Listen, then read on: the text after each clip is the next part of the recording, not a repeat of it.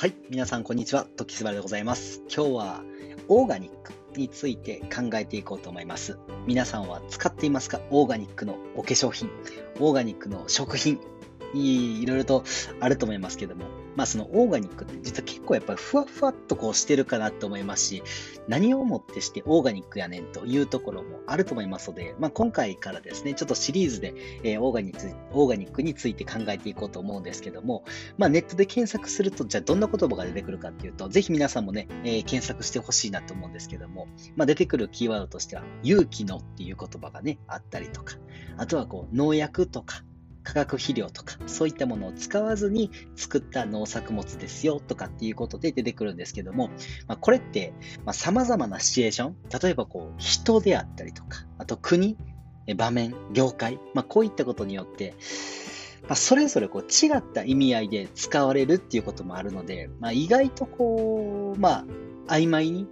なっているっていうのが実情かなというとこもありますし、まあ、それぞれの国、日本においてもそうですし、中国、ね、あとはアメリカ、イギリス、フランス、それぞれの国によっても、この認証制度が違ったりするんですけども、じゃあ、そのオーガニックの、じゃあ根底ってじゃあ何かっていうところをちょっと考えていきたいなと思うんですが、私自身もですね、まあ今のこの仕事を通じて様々なオーガニックの農家さん、まあ、オーガニック農法をされているような方々とお会いしたりとかするケースも多いんですけども、そんな皆さんのお話を聞いたりとか、まあ、体験談を聞かせてもらったりとかしますとですね、えーすごくこう感じられるのが、もう本当にこう、愛だなと思うんですね。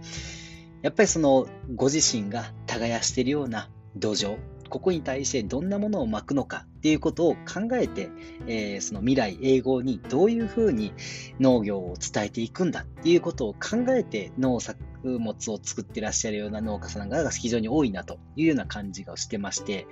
やっぱりその農薬を使うことによって、まあ例えば殺虫剤とかね、あとは除草剤とか、そういったことを巻くことによって、まあ弊害が起きてくるのはやっぱり土壌ですよね。まあ土壌にはこう、ね、なんて言うんでしょうね、えー目に見えないような微生物がいたりとか、ね、えー当然、まあ、えー目に見えるような、ね、あのなんだ、昆虫だったりとかいるわけですし、まあ、こういったものを死滅させるっていうことが、まあ、これ自然界において、まあ、果たしてどうなのかっていうことも非常にあると思うんですね。で、これが結局、こういった土壌の地下水とかが湖であったりね、それこそ我々の琵琶湖であったり、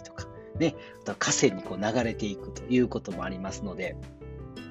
まあそれがね、地球環境において、じゃあ一体どうなのかっていうことも考えていくと、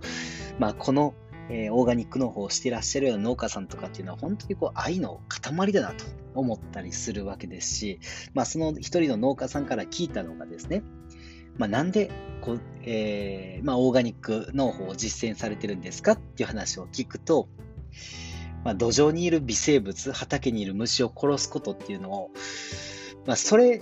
それはそれで良しとしようと。ただそこでできた農作物を、えー自分が作ること、で、そして自分が摂取すること、えーこれって、まあ、取ると絶対何かしらの影響ってあるんじゃないかと。やっぱり虫を殺すことっていうかっていうのは、やっぱり何かしらのダメージを与えてるわけだし、それを自分の畑に、えー巻くっていうのは、やっぱりやりたくないっていうことをね、おっしゃられたりするので、まあ考え方それぞれなんですけども、私はこういった、えーまあ本当にこう、まあ手間暇が非常にかかるような農法です。えーそういったことを実践されているような、うんなんて言うんでしょうね、農家さんを応援していきたいなっていう思いもたくさんあるので、えーじえー自分自身は、うん、ね、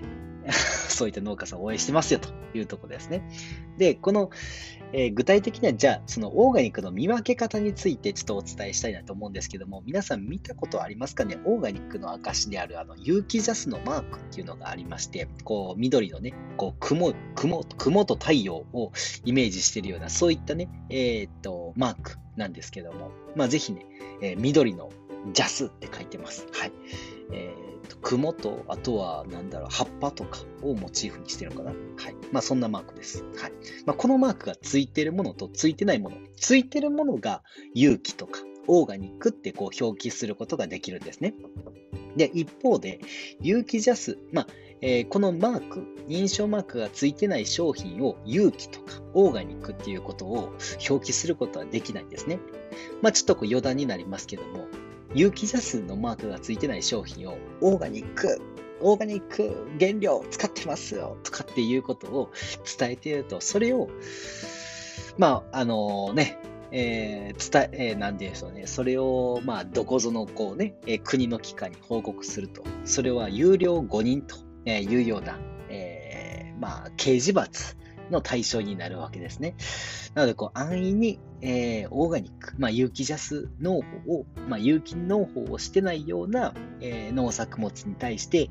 有機とかオーガニックとかっていうと、まあ、非常に危険性があるということですね。まあ、このオーガニックとかっていうのは、えー、農林水産省の、え、決めている、え、基準を満たす必要があって、その認可を受けた、えー、事業所だけがこう貼り付けることができるんですね。まあ、それぞれこう認可の認定業事業者ってそれぞれあるんですけども、はい、その事業者さんがしっかりと認めた、はいえー、その農家さんだったりとかにしかこう授けられてないわけですね。